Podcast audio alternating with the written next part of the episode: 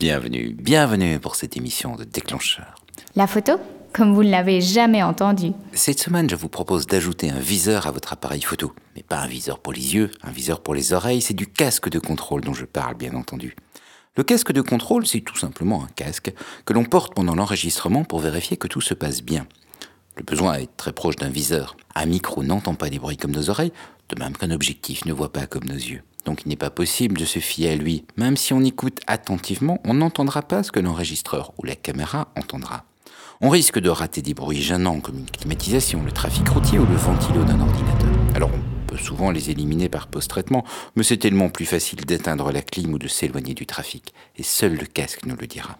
Mais là où le casque se fait franchement indispensable, c'est pour repérer et corriger les problèmes liés directement au micro. Un câble qui frotte, un vêtement, des boucles d'oreilles, une personne qui s'éloigne du micro ou qui hausse le ton, ou plus simplement une erreur de branchement.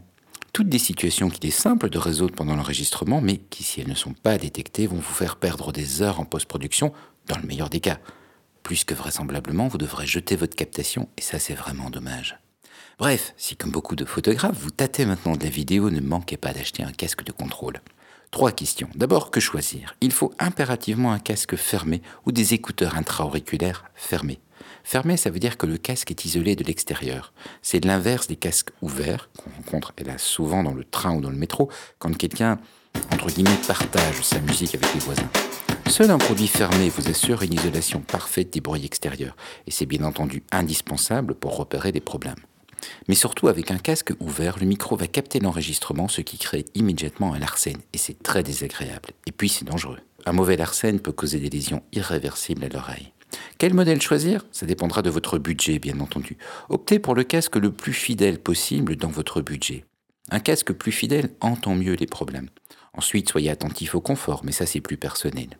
Pour ma part, au studio, j'aime bien le Beyer Dynamic DT150 parce qu'il est large et que je le trouve confortable. En déplacement, je préfère un Sennheiser HD25 qui est aussi fidèle mais beaucoup plus petit, plus léger et à mon goût un petit peu moins confortable.